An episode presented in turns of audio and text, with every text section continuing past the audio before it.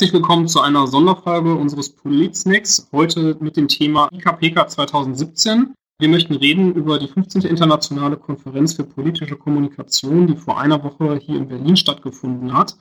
Wir machen es anders als beim üblichen Format des Politsnacks, diesmal nicht als Live-Format, nicht als übliches Webinar, sondern nur als Aufzeichnung ähm, da ich mich mit meinem Kollegen Michael Sieben unterhalten möchte über die IKPK, äh, das Programm einmal durchgehen möchte und äh, einige zentrale äh, Erkenntnisse von der IKPK zusammenfassen möchte. Äh, dafür darf ich jetzt ganz herzlich begrüßen Michael Sieben, äh, wie gesagt, meinen Kollegen in der Abteilung politische Kommunikation, der in diesem Jahr die IKPK maßgeblich organisiert hat. Herzlich willkommen, Michael Sieben. Hallo Herr Feldhaus, herzlichen Dank für die Einladung. Ja, Michael, äh, wir wollen kurz das Programm noch einmal der IKPK in diesem Jahr darstellen, äh, um einen Überblick darüber zu geben, was für Themen alle behandelt worden sind. Wir hatten wieder viele Wahlen dabei. Es war ein dichtes Programm, äh, quer durch Europa, aber auch international gesehen. Könntest du uns einmal kurz einen Überblick darüber geben, was alles dieses Jahr behandelt worden ist? Also erst einmal herzlichen Dank für die Einladung, hier nochmal über die IKPK sprechen zu dürfen ja, voll war das Programm dieses Mal und sehr dicht gedrängt. Wir hatten aber auch mit einer Vielzahl an nationalen und internationalen Wahlen, ich glaube, so viele Wahlen, wie wir es in langen Jahren nicht mehr hatten.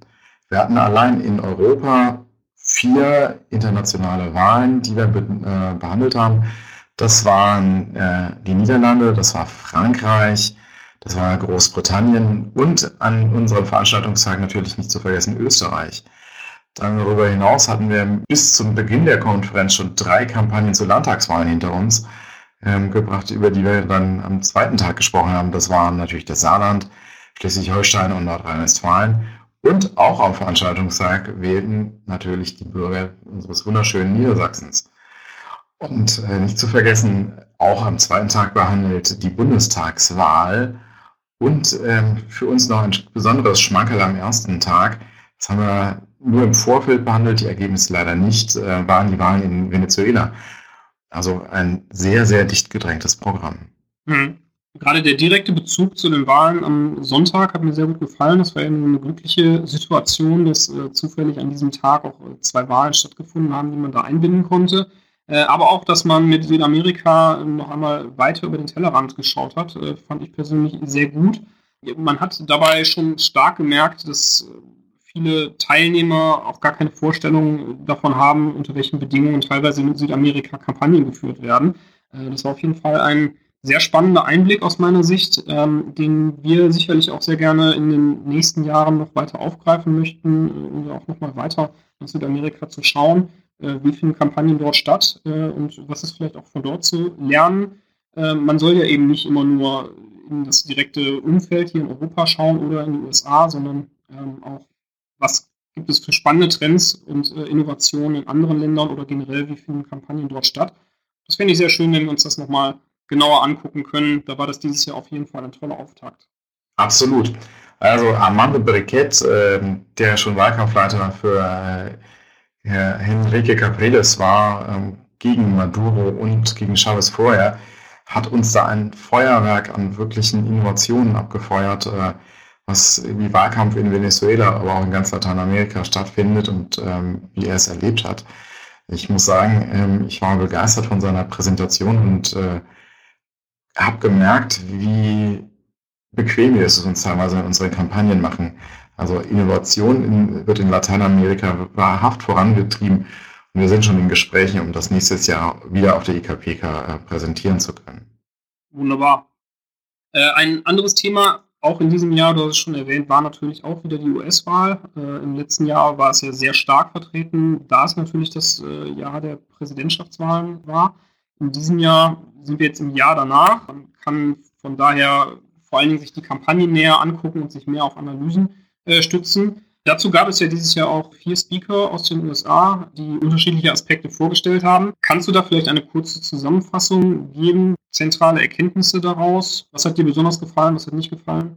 Wir haben, äh, ich glaube, mit den vier Referenten, Aaron Weinschenk, John Noble, Chris Young und Robin Mook, vier komplett unterschiedliche Blickwinkel ähm, aus dem Kampagnenleben in den USA hervorgeholt. Ähm, Aaron Weinschenk, ein Professor aus Wisconsin äh, in Green Bay, der uns sehr gut eingeführt hat in das Thema Fieldwork und ähm, wie wahnsinnig weiter sich dieses Thema entwickelt hat. Chris Young hat das dann nachher auch äh, von Seiten der Republikaner und des RNC weiter aufgemacht. Da war ganz spannend, ähm, mit wie viel Vorlauf und mit welcher Intensität die Maschine des RNC da schon lange angelaufen ist und äh, was für eine Vorarbeit da gemacht wurde und äh, welche Arbeit äh, da dem Kandidaten, der natürlich nach der letzten Obama-Wahl lange noch nicht feststand, ähm, schon als Grundstein angeboten wurde. Und ähm, dass sich dann Trump in dieses gemachte Nest setzen konnte, der Kampagne, war natürlich ähm, auf der Seite ganz interessant. Also der alte Spruch, äh, nach der Wahl ist vor der Wahl, wurde von Chris Young ganz nach oben gehoben. Ähm, Sean Noble äh, hat uns zum Thema digitale äh, Beeinflussung und Mobilisation, glaube ich, auch ganz spannende Beispiele gezeigt. Und äh, wo man einfach auch mit wahnsinnig viel genauer Arbeit ähm, einfach auch Erfolge erarbeiten kann.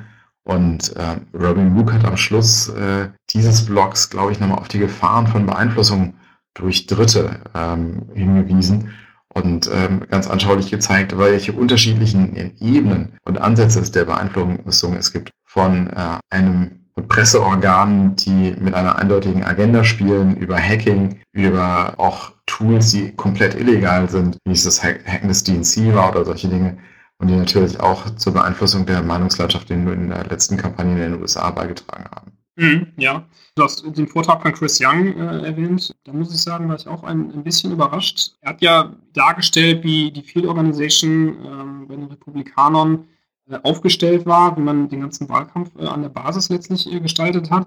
Mir ist dabei noch bewusst geworden, wie sehr man hier doch dominiert war von der Berichterstattung im letzten Jahr rund um Donald Trump und wie sehr das die eigentliche Kampagne der Republikaner teilweise fast verdeckt hat. Man hat das gar nicht so richtig mitbekommen, wie die Republikaner eigentlich den Wahlkampf zumindest vor Ort geführt haben, abseits der Kampagne rund um Donald Trump.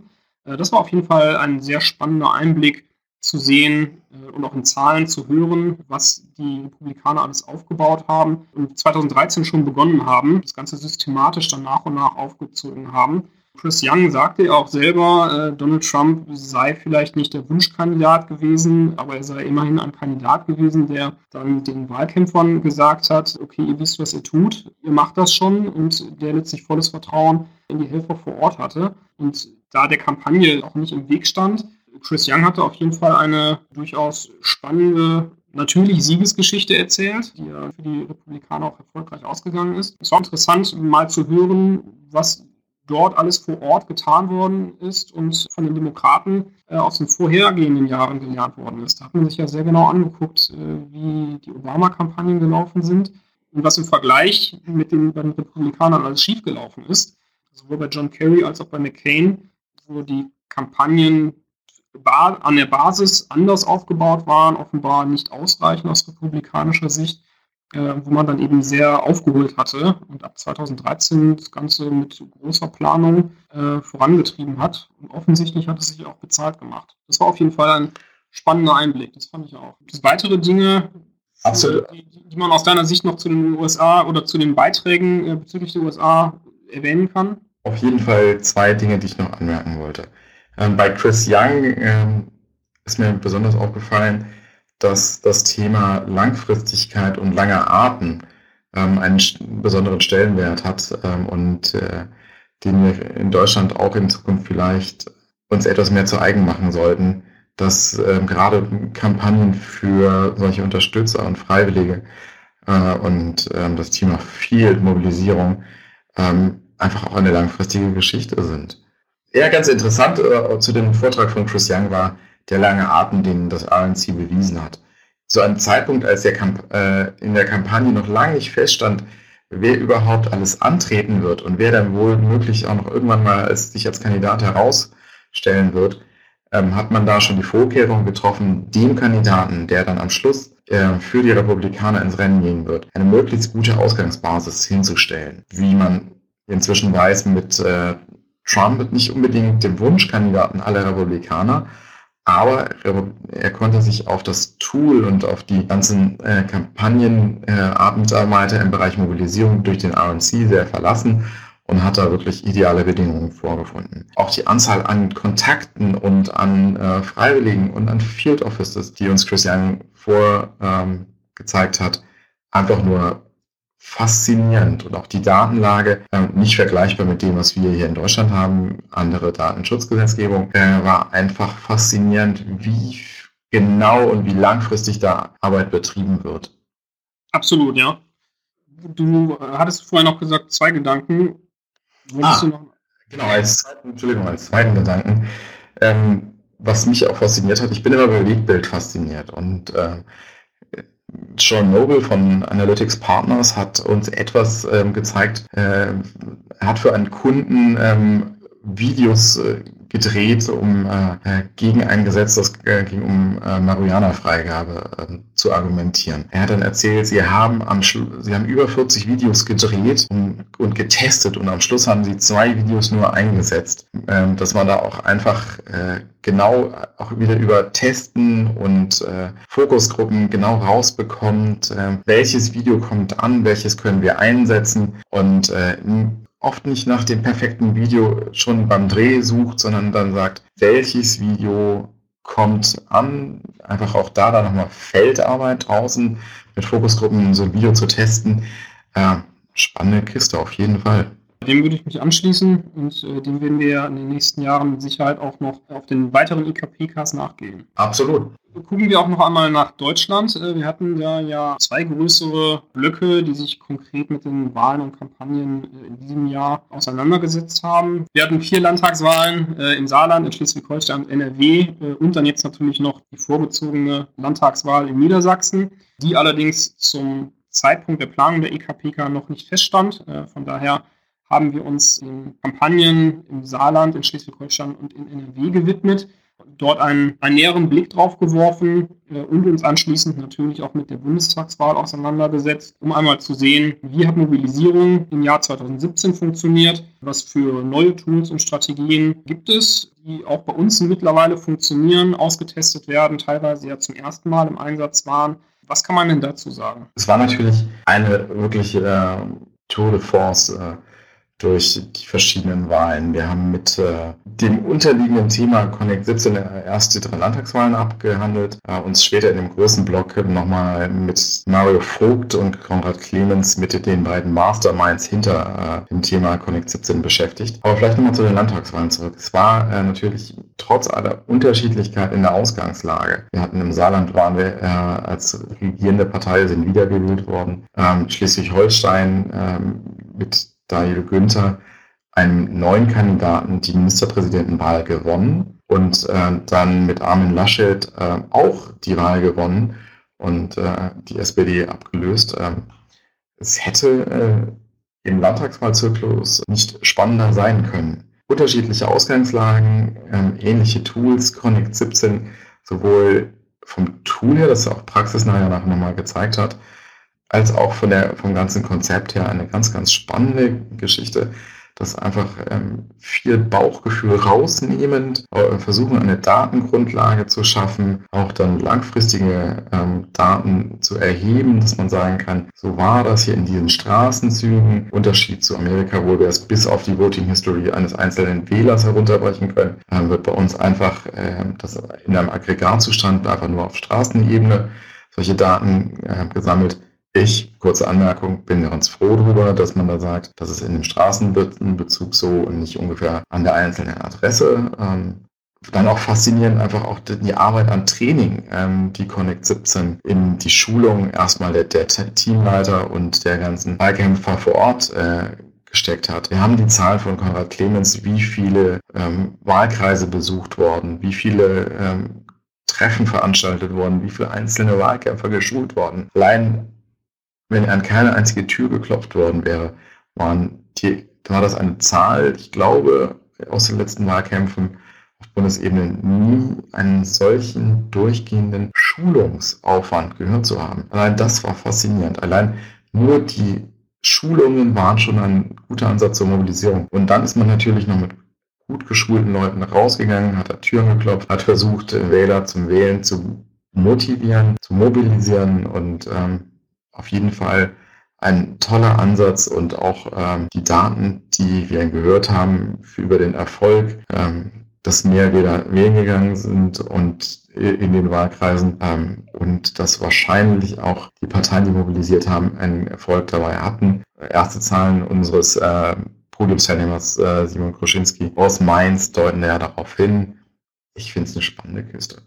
Das fand ich in der Tat auch. Äh, Simon Kroschinski hast du gerade erwähnt, ähm, ein wissenschaftlicher Mitarbeiter von der Johannes Gutenberg Universität Mainz, der auch im letzten Jahr bereits auf der EKPK dabei war und äh, sein Forschungsprojekt vorgestellt hat. Ähm, seine Promotion ist es sogar zur Datenanalyse rund um Tür-zu-Tür-Wahlkampf äh, in Deutschland. Die Forschung ist fortgeschritten und wird wohl im nächsten Jahr auch verschriftlicht. Äh, wir können daher hoffen, dass wir im nächsten Jahr auf der IKPK Simon Kroschinski wieder zu Gast haben und er dann das fertige Forschungsprojekt vorstellen kann mit äh, einer ausführlichen Analyse zum Tür-zu-Tür-Wahlkampf äh, in Deutschland. Da bin ich sehr gespannt darauf und freue mich auf jeden Fall, wenn es im nächsten Jahr einen ausführlicheren Blog dazu gibt.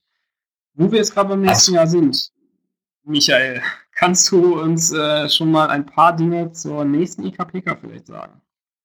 Nächstes Jahr haben wir so, der Wahlkalender ist will, ähm, nur die Wahlen auf Landtagsebene zu, in Hessen und in Bayern. Außerdem in unserem Nachbarland äh, Italien.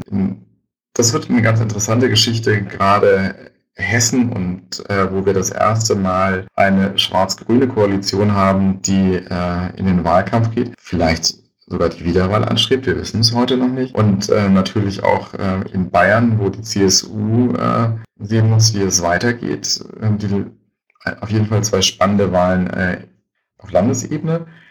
Dann ähm, das Thema Mobilisierung hast du schon erwähnt. Ganz interessant äh, mit Simon Kroschinski und Mario Vogt haben wir da schon Vorgespräche geführt. Mario wird dann dieses Mal live vor Ort sein und äh, auch das Thema Mobilisierung natürlich nochmal vorstellen können und seine Forschung zu dem Thema. Und ähm, das waren so die ersten Dinge. Des Weiteren werden wir natürlich, wie eben schon angesprochen, uns mit dem Thema Lateinamerika beschäftigen ähm, und den äußerst spannenden Wahlen da. Und auch die Kollegen äh, in Asien haben uns gesagt, es wäre doch äh, sehr interessante Wahlen dort und wir werden uns auf jeden Fall auch äh, nach Asien mit einem Fokus begeben und äh, einfach dieses Jahr nutzen und einfach mal gucken, was gibt es außerhalb der USA an spannenden Wahlen. In den USA sind Midterms. Wir sehen, was sich da tun wird und äh, ob dem allgemeinen Trend folgen die Republikaner vielleicht ihre Mehrheiten verlieren werden. Wir wissen es nicht. Ähm, es bleibt auf jeden Fall spannend. Oktober 2018. Genaues Datum steht noch nicht fest, aber Oktober 2018 wird sein. Wunderbar, das klingt schon mal sehr gut. Wir sind natürlich selber gespannt, äh, wie es weitergehen wird, wie sich das Programm zusammenstricken wird, aber äh, zweifellos äh, wird es wieder eine sehr interessante Mischung werden, gerade auch mit der Ergänzung rund um Südamerika. Da bin ich sehr gespannt, wie das dann weitergeht. Ja, Michael, ganz herzlichen Dank, dass du dir Zeit genommen hast für die kurze Zusammenfassung der IKPK. Das war jetzt natürlich nur ein anderes der einzelnen Beiträge oder einige ausgewählter Beiträge. Eine ausführlichere Zusammenfassung der ganzen IKPK gibt es als verschriftlichen Bericht auf unserer Homepage. Ähm, außerdem gibt es auch auf der Facebook-Seite äh, der Konrad-Adenauer-Stiftung die Livestreams, die Aufzeichnungen per Video äh, der einzelnen Beiträge nochmal zum nachträglichen Ansehen. Da kann man sich dann tatsächlich die ganzen Vorträge der Referenten noch einmal angucken und alles, was wir hier jetzt gerade erwähnt haben, äh, sich noch einmal im Detail anhören.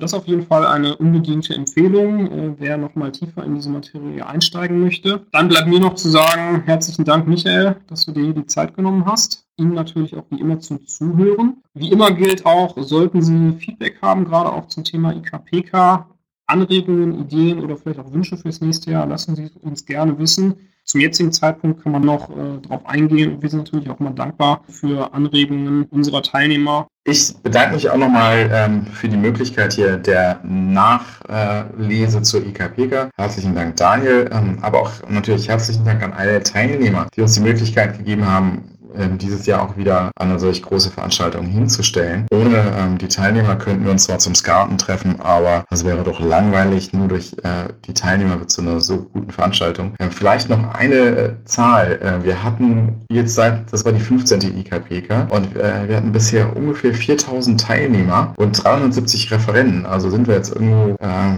bei über 400 Referenten langsam und auch die Teilnehmerzahl treiben wir weiter nach oben. Ähm, ich freue mich auf viele weitere IKPKs mit unseren tollen Teilnehmern und sage an der Stelle erstmal herzlichen Dank für das nette Gespräch, Daniel, und äh, bis die Tage. Ganz herzlichen Dank auch dir, Michael, und herzlichen Dank wie immer fürs Einschalten. Bis zum nächsten Mal.